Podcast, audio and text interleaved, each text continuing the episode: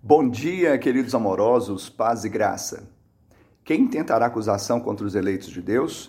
É Deus quem os justifica. Romanos 8, 33. As perguntas retóricas de Paulo não buscam apenas respostas, e sim reflexões. Por meio do amor de Deus, essas perguntas já nos induzem uma resposta certa. Ele nos justificou. A justiça de Deus é a capacidade de estarmos diante dele como se não tivéssemos pecado, porque Jesus pagou o preço do nosso pecado. Ou seja, Jesus recebeu a punição pela culpa nossa e nós recebemos o mérito pela sua santidade.